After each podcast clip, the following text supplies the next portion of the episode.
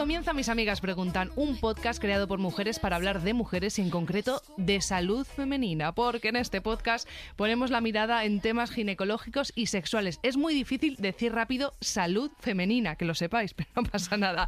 Yo soy Sara y Esteso y hoy me acompañan, como siempre por otra parte, porque si no sería rarísimo, nuestras geniales y siempre elocuentes Flor Amarilla y la doctora Ana Villalba. ¿Cómo estáis? He hecho un poquito de radio fórmula. Hola, hola, bueno, bueno, bueno. Te ha quedado gracioso, porque es Vale. verdad que siempre es igual el inicio y tienes Sí. que hacer algo. Y luego la, la parte de como siempre, porque es que si llegas a estar acompañada de otras dos, igual Ana Villalba y yo nos pillamos un, un pequeño chine contigo. Estaría como podrás comprender. Tú sobre todo, Ana. Yo es que soy rencorosa.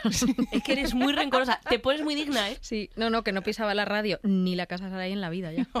Pero eso nunca va a pasar. Yo, yo te lincharía un día. Sí, tú, pero mira, tú por lo menos me insultarías mucho. Luego pero, se me pasaría. Sí, pero Ana diría, no, no pasa nada, si yo tampoco quería ir. Desde pequeñita llevo haciendo eso, ¿cómo me conocen? Como si hubiese parido. Bueno, a ver, hoy os cuento yo de qué vamos a hablar, más que nada porque eh, ya sabéis que a Flor este tema pues no le interesa nada. Y no, no es la maternidad otra vez. Son las revisión- revisiones ginecológicas que no vas ni aunque te paguen. Eh, vamos a ver, voy a decir dos cosas. Lo primero, ha sonado que hoy cuentas tú como si tú eligieras los temas cuando lo ha elegido Ana Villalba. y luego, por otro lado, sí voy. Lo que hace tiempo que no voy. A ver, tampoco digáis que no voy nunca al ginecólogo, que sí que he ido. Ana, he ido contigo. Mm, ¿Sí? Sí, Bueno, es verdad una vez, pero hace un trillón de años año ya. y medio, probablemente. Qué mentirosa. No. Bueno, Ana, O sea, como año y medio llevamos Y- haciendo Pero igualmente, si es que las, las, los- me estoy poniendo nerviosa, las citologías son cada, cada más tiempo. Ahora, lo- ahora os lo cuento. Ya, no, pero- te, no te impacientes, Vale, que es vienes que, con claro, unos me- nervios me, últimamente. estáis acusando de no ir al ginecólogo y tampoco es eso. Vale, entonces, bueno, pues vamos a hablar, mm, aún así, toma mucha nota para que nunca más te podamos regañar.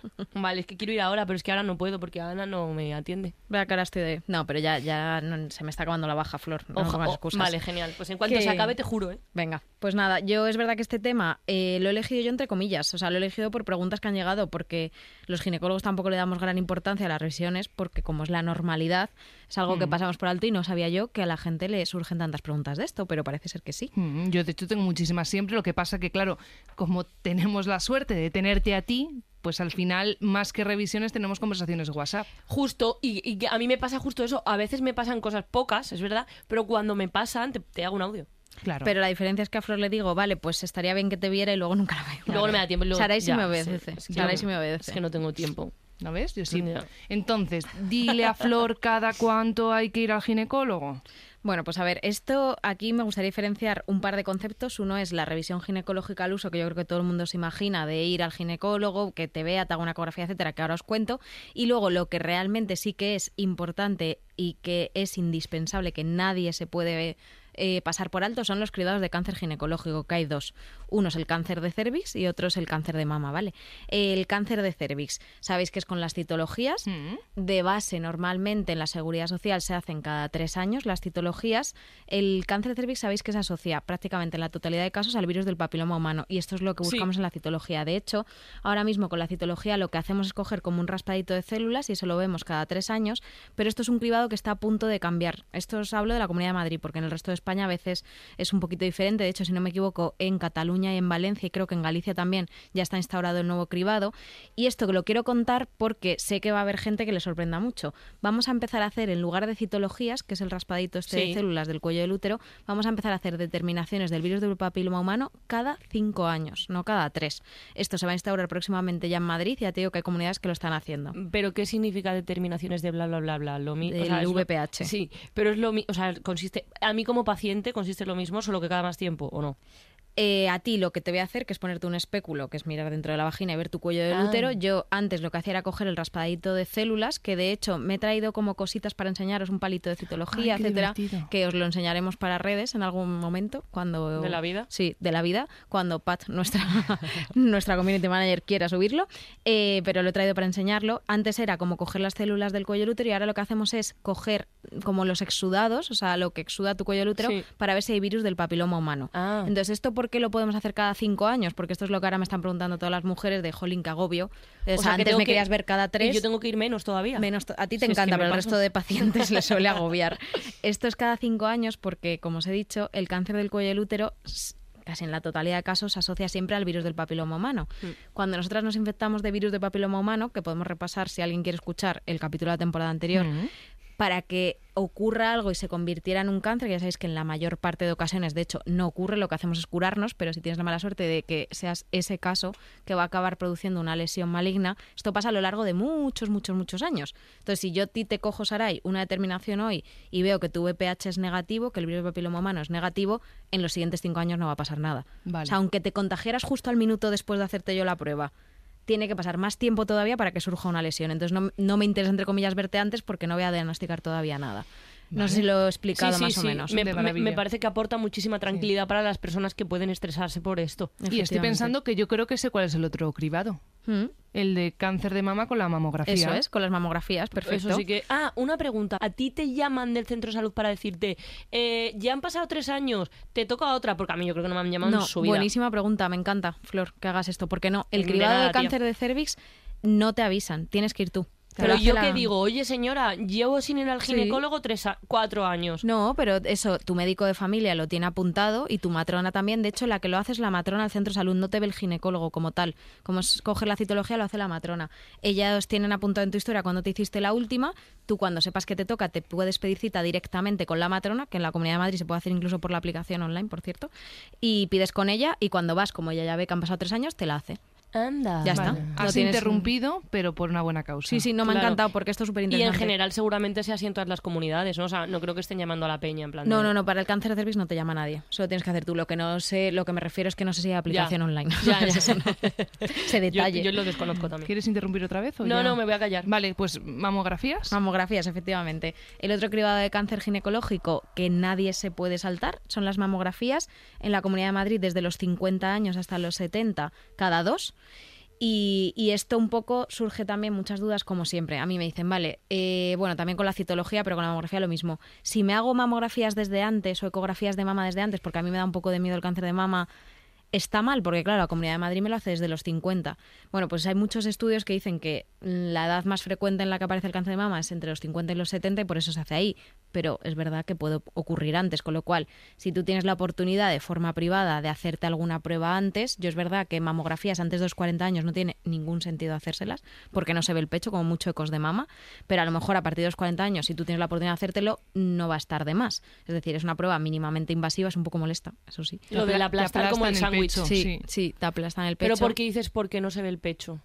Porque cuando el pecho es muy denso, que eso es lo típico de las Ah. mamas joven, mamas jóvenes, del, del pecho Sí. de una persona joven, no se ve con la mamografía. Ah, no lo sabía. Por debajo de los 40 años, no es- o sobre todo por debajo de los 35, no es una buena prueba. Entonces solo mandamos ecografías de mama. Entonces si tú vas a, a un sitio privado o tú tienes volantes privados y te quieres hacer una mamografía antes de los 35 años, pues que eso que no te lo hagan porque es radiarte para nada. Ya, Pero a partir de ese, y aparte daño, a partir de esa edad sí que, pues hacerte, sobre todo a partir de los 40, a lo mejor una cada dos años, no, tampoco más, porque no mejora el pronóstico y te radias más. Ya. Pero una cada dos años, si tienes la oportunidad de hacerte en un ginecólogo privado, pues oye, mm, tampoco está de más. Pero lo que es la seguridad social, lo básico, porque al final los cribados poblacionales, pues también hay que medir dinero, etcétera. Desgraciadamente. Eh, claro, o sea, ojalá tuviéramos todo el presupuesto del mundo para sanidad, pero no es así. Pues entonces es a partir de los 50. ¿Tú puedes un poquito antes? Pues perfecto. Y con las citologías lo mismo. Que a mí eso, de hecho, vosotras me lo habéis, bueno, no sé si en concreto vosotras o amigas mías me lo habéis preguntado de por qué si yo te voy a ver a ti todos los años y me haces una citología todos los años, como eso, pues porque te veo como de forma privada, en la seguridad social no me lo harías. Bueno, pues en la seguridad social no puedo porque no está cubierto Ya. el presupuesto y te lo hago de forma privada porque al final, aunque yo sé que en esos tres años tú no vas a tener una lesión grave producida por un virus del papiloma humano, es decir, un cáncer en tres años, porque no se desarrolla tan rápido, que te la hago todos los años, pues oye, tampoco está mal, porque si de repente te detecto que te has infectado, pues puedes empezar a tomar las medidas que os recomendé, no sé si os acordáis, que os recomendé para curarte del VPH de la mejor manera posible. ¿Os acordáis? Sí. Eran tres. Eh, usar preservativo. ¿Sí? No, No fumar. fumar. ¿Sí? No, Es que lo ¿Y? fumar. na, na, eh, vacunarte. Vacunarte. sí, muy muy bien. bien. Muy bien, muy bien. Toma, choca. Sí. Muy bien. Entonces, claro, si yo imagínate, te veo que tienes VPH, pero todavía, no- gracias mm, Hmm. al señor, no tienes ninguna lesión todavía. Sí que te puedo decir, venga, pero no fumes, usa preservativo y vacúnate, que espero que a día de hoy estéis todas vacunadas porque soy una cansa con este tema. Sí, Pero mm, bueno, yo estoy vacunada. Vale, pero yo no. Ah, vale, qué susto. Ah. Digo, es que otra vez la voy a liar yo con Sara, la y hasta la has tenido recetada, ¿eh? Sí, sí, Pero sí. no consigo. Igual que Flor no me- viene a verme, me- Sarai no se vacuna. Vale, Me gusta que haya riña para las dos. Pero ¿sabes por qué, por qué no? Porque es carísima. Ya eso estoy de acuerdo. Sí, Está pero mal, bueno, a nosotros no nos tocó, ahora está financiada para todos los niños y niñas, ahora eh, lo de niños entra este año en vigor, porque antes solo se ponían Sí. las chicas. En la Comunidad de Madrid, a los 14 años, no nos tocó, somos viejas, ¿qué se le va a hacer? Yo me la pago también. Pues que es una pasta, Ya. ¿eh? Pero merece la pena, No, Sarai. no, sí, sí. lo haré, lo Merece haré. la pena. Yo entré, pero sí, es verdad. Ah, Bueno, porque eres joven. Y, es- y de Extremadura, creo que, que cambia un poco la movida. Eh, iba a decir... Voy a ser mala contigo, que- pero no, voy cállate, a ser buena. cállate, anda. que, que bueno, que- o sea, que yo estaba pensando en el tema de las citologías y en cada cuánto ir al gine, que estaba pensando también que, jolín, que también hay que ir a veces por las ETS, que tú lo has hablado muchas veces de que mm, a veces, bueno, pues hay muchos pacientes que, que llegan a, a la consulta y le sacan un par de TS que pueden no ser peligrosas y que puedes no notarlas, pero que igual también por eso habría que revisarse de vez en cuando, si sobre todo tienes, bueno, yo creo que en cualquier caso, pero si tienes una vida sexual mm, Sí. muy activa y no tienes una pareja estable y tal, hombre, coño, pues es un poquito más probable. Efectivamente, si yo, vamos, eh, creo que si no tienes una pareja estable, e incluso en ocasiones dentro de una pareja estable hay que usar preservativo sí o sí, Mm. pero es verdad que si no lo estás utilizando, pues merece la pena mucho porque sabéis que a la larga, aunque no lo notemos, si tenemos una ETS, como sobre todo, por ejemplo, gonorrea o clamidia, puede dar lugar a, a esterilidad, A Sí, problemas para reproducción, así que eso es muy interesante. La verdad que sí. Luego también, no sé si vosotras os lo preguntáis o no, pero eso es una de las dudas que hemos recibido, es ¿me tienen que hacer ecografía transvaginal o no? Eso yo sé que normalmente la gente concibe que las revisiones ginecológicas hay que hacer ecografía transvaginal, pero aquí realmente sí que tengo que decir que si no hay un problema, es decir, si tú no tienes síntomas de nada, no haría falta hacerla, porque el útero y los ovarios, si hay algún problema, van a dar síntomas. Y lo único que no da síntomas, que es una cosa gravísima, que es el cáncer de ovario, tampoco se ha visto que mejore el pronóstico de ninguna manera si yo te hago una ecografía al año. ¿Vale? Entonces es verdad que la eco como tal transvaginal no es necesaria. Que tú vas a tu gine y te hace una eco para ver cómo está todo, imagínate, pues evaluar también reserva ovárica, etcétera, con nuestra edad, pues perfecto, porque como es algo mínimamente invasivo, aunque sea un poco desagradable. Claro, porque- sí iba a decir, la sí. ecotransvaginal es lo del palo. Sí, mm, transvaginal. Sí, claro. vale. Sí, la ecografía ginecológica es un poco Mm, desagradable, es pero poco es desagradable. mínimamente invasivo. No es como si te No, tengo que poner una vía, que ya es pincharte y ponerte algo. Entonces, como es mínimamente invasivo, pues también las podemos hacer, pero como tal sí que es verdad que si vais una vez al ginecólogo y os dice, como no tienes ningún síntoma, yo te voy a hacer una citología y te voy a mandar tu mamografía si tienes más de 50 años y no te hace la eco, es normal Ya. y no pasa nada. Ya, ¿Vale? vale. Vale, perfecto. Pues si os parece, escuchamos a nuestras amigas y nos metemos ya de lleno en el tema, aunque, oye, ya mucho hemos adelantado. Hola chicas, mira, yo os escribo porque todos los años me surge la misma duda cuando voy a la revisión del ginecólogo, pero claro, de un año a otro pues se me olvida preguntarlo, pero es que este año ha sido exagerado, o sea, cuando voy a hacerme la revisión y me hace la citología, que por cierto me resulta un poquito molesta, me tiro uno o dos días sangrando un poquito y sobre todo si tengo relaciones. Yo ya no sé si es que me pasa algo en el cuello del útero o es que mi gine es muy bruto, pero es que no me gusta nada. Sí que es verdad que luego me dicen que está todo bien, así que tampoco le doy mucha importancia, pero ¿debería preocuparme o cambiar de ginecólogo? Muchas gracias. Mm, Gracias a ti. Oye, es verdad, ¿eh? A mí me has hecho tú eh, citologías. Tampoco he pensado que fueses bruta, pero es verdad que... Ana no es nada bruta. No, pero sí es... más, más dulce. Sí, pero he pensado, Gracias. es un poquito Hasta metiendo molesto. el pincho ese. Hombre, es molesto, es molesto, eso es verdad. A ver, a nosotros nos dio un ataque de risa en, uno de, en una de las metidas. Me acuerdo perfectamente. claro. Es que es verdad que esto a mí me, dio, me hizo mucha gracia porque la típica sensación, yo creo que esto todas las mm, amigas que se hayan hecho una citología lo van a reconocer, de cuando te hace una citología porque no es doloroso, es como desagradable, Sí. como cuando alguien pasa las uñas por una pizarra. Y fresco.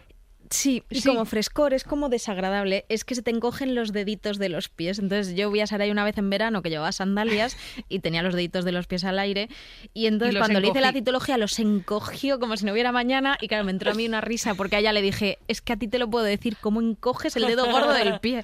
Y efectivamente, esa es la sensación. Sí, pero bueno, es verdad que tampoco. Dolor, dolor como tal, lo que tú No. dices, no. Es, eh, lo notas, es un poquito desagradable, pero. Bueno, pero a alguna amiga le puede doler. claro. Es que también esto. O sea, claro, eso depende. Realmente no debería doler, debería molestar, pero bueno, depende un poco cómo estés tú, el momento de tu ciclo, la sensibilidad que tengas en ese momento. En cuanto al sangrado, que es un poco lo que pregunta más esta amiga, sí que puede ocurrir y no es que su ginecólogo sea bruto en absoluto. De hecho, si además dice, no sé si me pasa algo en el cuello del útero, hombre, luego te dan los resultados y está todo normal, está todo bien, no te pasa nada. El cuello útero al final es una superficie que, además, dependiendo mucho del momento del ciclo, es más sensible o no. Por ejemplo, pues más cercano a la ovulación, en el embarazo es súper sensible y se sangra enseguida con las citologías, por ejemplo, que al, cuando tú lo estás raspando, al final una citología no es más que coger células a, partir de un rascado del cuello del útero. Si tú lo rascas como es una superficie sensible, puedes manchar un poquito. No pasa nada. Si esto te pasara a ti de manera espontánea, es decir, tengo relaciones y sangro, que eso es muy típico de sangrar del cuello del útero, ahí sí que te tendrías que preocupar. Pero si es cuando te han hecho la citología y se pasan un par de días, no pasa nada, que no se preocupe. a veces no pasa nada si tienes relaciones, sí sangras alguna vez, ¿no? No, ¿La ha pasado una amiga a una amiga? La ha pasado una amiga a una amiga. ¿Alguna vez en su vida? Eh, a ver, alguna vez, evidentemente, no pasa nada, porque lo que os digo, puedes estar en el momento del ciclo más sensible, lo que sea. Pero si sangras de forma habitual con las relaciones, tienes que consultar, porque eso puede ser signo de que haya un problema en el cuello del útero asociado al virus del papiloma humano, que haya una ETS también. Oh. O sea, el cuello del útero sangra más si tienes una ETS o eh, que haya algo ya en la zona del útero que ya lo hablamos una vez, pólipos, etcétera. Entonces esto te pasa en una ocasión determinada, a lo mejor una relación un poquito así más bruta, entre comillas, lo que sea, no pasa nada. Que igual ese es el caso de tu amiga Flor, no lo sé. Iba a decir, es que Saray no para de partirse de risa y me, lo está haciendo pasar fatal. Sí, no te preocupes, se lo diré a, mi amiga, que Pero tu amiga está tranquila mi amiga está tranquila. ¿A qué te refieres con tranquila? O sea, sí, está tranquila. Vale, eso no le ha agobiado ahora mismo nada de lo que ha dicho ah, ni muchísimo menos. Bueno, no lo sé, porque, claro, No, lo hacemos en directo, no nos está escuchando. Creo que no, que no. Pero eso, que, si le ocurre siempre, siempre, siempre que tiene una relación, ahí sí que sí que vaya al ginecólogo, por favor. Bueno, pues resuelta esta duda, vamos por la siguiente. Hola chicas, ¿qué tal? Yo os quería mandar una nota de voz porque la verdad es que mm, estoy súper preocupada con lo que me ha ocurrido este mes. Desde que me vino la regla, yo la verdad que soy un reloj. Cada 26 días me viene un sangrado normal en cantidad, me dura como unos cuatro días. Vale, pues este mes a los 18 días me he puesto a sangrar de nuevo, que es un sangrado como muy, muy raro, así como marronáceo. Me ha durado unos cuatro días, sería la segunda regla de este mes. He intentado pedir cita con mi ginecólogo, pero no me dan citas hasta dentro de unos cuatro meses. He pensado incluso que tenía que ir a urgencias porque es que la verdad que dos reglas en un mes eh, me parece algo que puede ser preocupante. Os quería mandar este audio para ver vosotras qué me aconsejáis, si creéis que me tengo que preocupar, si creéis que tengo que pedirle cita con insistencia a mi ginecólogo porque pueda ser algo grave. Bueno, ya me contaréis. Muchísimas gracias. Bueno, pues muchas gracias a ti por habernos mandado la nota de voz. Y es que esto yo creo que es la consulta más frecuente del ginecólogo de todos los tiempos. Hombre, es lo que más veo. Es que sangrados la anómalos. tiene la regla continuamente, o sea, como para no rayarse. Me parece un castigo de Dios. Pero esto es lo que tengo que puntualizar porque ya dices, normal, me tengo que preocupar, tengo que salir corriendo, hay que puntualizarlo. Esto le ha pasado un mes. Claro, no claro, hay que no pasa nada. Está igual exagerando un poco. no, pobrecita, no, no. no, es broma. No, lo que tiene que hacer es preguntar y ver qué pasa. Os cuento, como estamos hablando de revisiones ginecológicas, esto que tenemos que hacer te ocurre un mes, una vez en la vida, probablemente por lo que ella cuenta que ha tenido como un manchadito y luego ya su regla, probablemente sea un manchado de ovulación, que esto también lo he contado alguna vez, que se puede sangrar un poquito justo cuando ovulas, sangras unos días de manera un poquito más escasa y luego tienes tu regla. Te pasa una vez en la vida, en un único ciclo, no tienes que ir a urgencias, o sea, no es necesario, siempre y cuando esto nos acompañe de ninguna otra cosa. No tengas dolor, no tengas un flujo raro, no tengas fiebre, o sea, si ya asocias otra cosa o, es, o no sea una hemorragia. Que evidentemente, si es una hemorragia, un sangrado muy, muy abundante, eso sí que tienes que consultar más que nada porque hay que parártelo. Pero si es un manchadito fuera de lo normal entre dos reglas, no hay que preocuparse en absoluto. Muchas veces es hormonal, pues ese mes has tenido más estrés, por lo que sea sangrado con la ovulación, no pasa absolutamente nada. Yo ahora mismo le diría tranquila, es la primera porque aparenta que es la primera vez que le pasa, vamos. Yo creo que sí, sino que tome la otra opción, pero si es la primera vez que le pasa, tranquilidad absoluta, no, mm, por lo que parece no ha tenido dolor, no ha tenido ninguna otra cosa, no hace falta que consulte siquiera que espera el siguiente ciclo. Si esto le empieza a pasar todos los ciclos, ahí ya, ojo, a lo mejor sí que hay que hacer una eco y ver por qué tienes este sangrado. Que la mayor parte de veces te voy a decir que es de la ovulación y que no pasa nada. O ponerte tratamiento, incluso si te molesta mucho pero que si solo pasa una vez, esto es una duda súper frecuente, no hay casi ni que consultar, sino observarse. Empiezas con dolor fuerte, con fiebre, te empieza a pasar todos los meses, empieza a ser cada vez más abundante, ahí sí, ahí tienes que ir. ¿Qué es una vez únicamente? Ni mucho Pa'lante. menos a urgencias y de hecho no haría falta casi ni que te viera tu ginecólogo hasta que se repita esa sintomatología. Así que nada, calma absoluta. Calma, calma, calma. Calma, calma, calma. Mire, y del sangrado nos vamos al picor, que yo creo que también es bastante recurrente. Hola amigas. Bueno, lo primero es daros las gracias por este podcast porque me habéis resuelto un montón de dudas. Y mi pregunta hoy eh, es porque de vez en cuando tengo picor en la vulva, no sé, cada dos, tres meses, que tengo algo de picor durante unos días y se me quita solo. Entonces, como se me quita solo, la verdad es que al final pues nunca voy al ginecólogo porque entre que pido cita y todo, pues ya se me ha pasado pero cuando vuelve pues pienso que, que a lo mejor debería consultar, entonces no sé qué opináis, debería consultarlo, es algo normal, por favor ayudadme a salir del bucle, muchísimas gracias, espero vuestra respuesta. Pues tu respuesta ha llegado. Muchas gracias por preguntarlo. Qué y maja. Ana seguro que te ayuda a salir del bucle. Vamos, seguro. Pues venga, eh, un poco como lo anterior. Es verdad que si en un momento determinado de tu vida tú tienes un picor y se te pasan dos, tres días, y sobre todo aquí yo creo que no solo es que te ocurra solo una vez en la vida y no vuelva a pasar, sino que también a lo que se asocia. O sea, tú tienes un picor únicamente un par de días, pues yo puedo pensar, sobre todo en la vulva, más zona externa, etcétera, que es un poquito de dermatitis por cualquier cosa. Te has puesto una braguita apretada, un pantalón que depilado. no debas, te has depilado. Un pantalón que no debas. Me estoy imaginando unas cosas. No, pero es verdad que hay vaqueros que son bromas, sí. claro, demasiado ajustados. ahí, O, o- o ultra cosas que puede que no transpiren nada, De que tampoco hecho, creo que sea tan candidiasis bueno. de repetición está contraindicada mm, ropa interior que no sea de algodón porque no transpira y pantalones muy ajustados por esto Mm, mismo. mm, mm, mm. Entonces esto te pasa una vez puntual, dos, tres días y imagínate, te depilaste justo, pues ya está, no pasa nada, no hace falta que consultes. Pero sí que es verdad que si hay picor siempre es por algo. En este caso, pues sería por una cosa que no tiene importancia, no hay que tratarla y punto. Esta amiga que le ocurre periódicamente, yo sí que le recomendaría que, que desde luego que consultase. Realmente, eh, si le ocurre tan periódicamente, probablemente haya algo, pues tipo, eso puede ser una dermatitis de contacto, pero oye, vamos a investigar por qué. Porque si es una, una ropa interior que te pones, un jabón que utilizas, pues lo vemos y intentamos evitarlo. Y también porque sí que hay ciertas infecciones que son así periódicas, sobre todo las cándidas, las candidiasis, suelen ocurrir mucho asociadas después de la regla o cuando tomamos antibiótico, cuando tenemos estrés. A mí mi sensación es que esta amiga pues a lo mejor tiene pocas de estrés más importantes en el trabajo, imagínate, me lo invento, no tengo ni idea, y le, le viene o dice cada dos tres meses, a lo mejor si justo le surge después de la regla, esos que pueden ser episodios de candidiasis, incluso de vaginosis también a veces. Pero y si eso no lo tra o sea, si esta amiga ha convivido con eso y no, tra- y no lo trata porque se le se le pasa a los dos días, ¿qué ocurre? O sea, realmente nada. Esto no es una ETS, no pasa nada, pero es que te, pues te Es resta calidad de vida. claro. Ya está. Amiga, no estés con picor. Claro. Amiga, no estés con picor. Efectivamente, entonces si ella viene a mi consulta, yo le hago una exploración, le, hago, le puedo hacer un exudado, que es lo de coger con un Sí. palito para ver qué infección hay, y me sale que es una cándida, le trato esa cándida, a lo mejor ya no vuelve a tener esos dos tres días de picor nunca más. Claro, Te quitas pobre. incómodo y tal. Sí, sí, sí. totalmente. Entonces sí que en este caso, por ejemplo, yo a ella sí que le diría que no es normal, porque sí que algo hay. Aunque sea una depila- la depilación, que si ella lo asocia con la depilación, pues que cambie de método de depilarse, por Mm, ejemplo. Ya, no Imagínate. Eso ya lo que quiera, claro. O ¿Pa si qué? es algo tipo candidiasis, pues que se lo podemos tratar y que esté mejor. Así que en este caso sí que consulte. Muy bien. Yo creo que ya hemos resuelto todas las dudas, así que vamos con una sección que es divertidísima, es la mejor Te sección del mundo. También es la única sección que hay en este programa. Te partes, Sarai. And if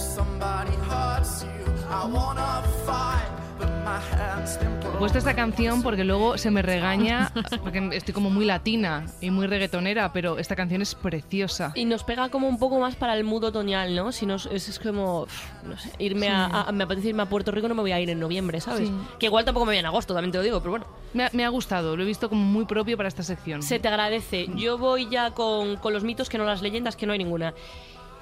Mito uno, o no.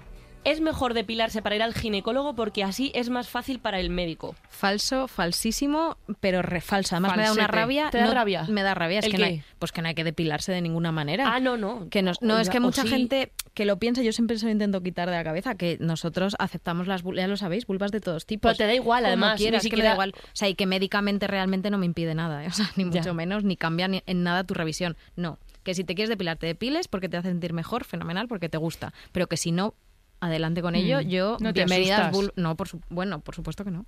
Vale, si justo te pilla la cita con el médico, cuando tienes la regla, cámbiala porque no puedes ir si estás en esa fase del ciclo. Eh, medio, medio, mito y verdad. O sea, mito, si, te- si no te tengo que hacer ninguna citología ¿Cómo ni ningún señor, exudado, que me tienes que hacer pues una porque haga menos de tres años que te la has hecho, por Ah, ejemplo. pues no o sea, si sí, tú vienes a mi, claro, si tú vienes a mi consulta porque te duele la tripa, probablemente ahí no te toca la citología y yo lo que quiero hacerte es una ecografía transvaginal y ver qué está pasando en tus ovarios, etcétera. Entonces ahí me da igual que tengas la regla, que estés manchando o no. Si tú vienes a mi consulta porque te toca la citología o porque quieres que te haga un cribado de TS que voy a tener que coger exudados, sangrando no puedo hacerlo.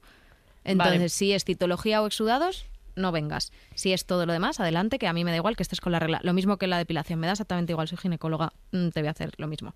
Estaba por, por... Está dedicada. A, a partir de ahora a veces las voy a dedicar. Vale. Esta me apetece. A Saray y a Pat. No se deben mantener relaciones sexuales las horas previas a tu cita con el ginecólogo. Hombre, a mí no creo que esta me la vayas a dedicar. Ya, era por no dejar sola a Pat. No, no- no- no quería dejarla sola en este barco. Entonces ha tocado. Pues otra vez, eh, un poco realidad, porque si te, te voy a hacer una citología es mejor no haber tenido relaciones las 24 horas antes. Por si se mezcla la mucosa. Claro, puede estar como erosionado el cuello del Mm, útero erosionado. y no cojo bien esas células. Pero para todo lo demás, si no es para citología, absolutamente todo lo demás sí que puedes tener relaciones, no pasa nada. ¿Es recomendable lavarse bien la vulva antes de ir al ginecólogo? Es como el dentista, que tienes que ir con los no. dientes A muy ver. limpitos. No, falso. Pero es importante lavársela bien para ir a la frutería también. La vulva. No, o sea, es que Es importante lavarse O sea, la hay que vulva ducharse. como concepto general. Señora, dúchese. O sea, No, no, No. no, es que no estás entendiendo el concepto. Es que, claro, como tú no eres ginecóloga, no entiendes. Hay gente que a lo mejor se ha trabajado por la mañana de 8 a 3 y viene al ginecólogo a las 3 y cuarto, los pobres se llevan toallitas íntimas, jabón íntimo para darse un lavado antes de entrar a mi Yo consulta. lo he hecho. Pues Es eso, eso- eso yo- no lo necesitas en absoluto. también De eso, hecho, te cargas tu flora. O sea, no lo hagáis porque es peor para las vulvas. Ya. O sea, sabéis que solo se puede lavar uno Ya. una vez al día y nunca con. Y además, o no con jabón, o si es jabón, solo una vez al día, por favor. Entonces, hay, señora, lávese la vulva cuando corresponda. Y para venir al ginecólogo, o sea, ese día está bien. Tampoco voy a decir yo que no te la laves ese día. Pero no inmediatamente antes de entrar con la toallita, que eso no hace falta en absoluto. Vale, no es como el dentista, señora. No, tiene usted que lavarse los, No. los dientes en Me la quitas un peso encima, verdaderas Pues me ansiedades he alegro. sufrido yo, ¿eh? O sea, ni depilarse, la regla si tú estás mal, vente que te veo con la regla, porque es más importante que estés bien a que estés mal y que tengas la regla. No te laves justo antes de entrar porque no es necesario. Nada, falso todo. Voy con la última. Eh, si acudes a la consulta estando embarazada, el ginecólogo nunca te hará una citología, puede dañar al feto. Falso. Ah. Se pueden hacer citologías, no pasa nada. La citología sin problema. En todo el embarazo, vamos. Pues ya está, yo no tengo ya más mitos. Y, y ojo, eh, porque em, mm, yo creo que aquí había como tabús interesantes que nos pasaban a todas, como lo de la, la limpiecita. Y, y no, no, la A mí es me ha gustado. no- Lo que es verdad que después de este episodio tan interesante, creo que sí que deberías, y además antes de salir del estudio de radio, pedir una cita. Pero que yo voy a pedir una cita, pero que no puedo pedirla ahora porque en Ana Villalba aún no me puede atender y no quiero ir al, al ginecólogo normal. Vale, en cuanto Normal, te... como si no fuera. En cuanto te restaures, en cuanto... Que ya está, si ya vuelvo, ya Que vale, sí, ya es que, estoy. jo. Vale, venga, pues venga, te queda menos de dos meses, ¿no? Aunque te voy a decir una cosa, aquí ya en, en confianza, pero en el podcast. Si prefieres que yo me haga con la matrona... eh, ¿La que me- citología? sí, me la puedo adelantar.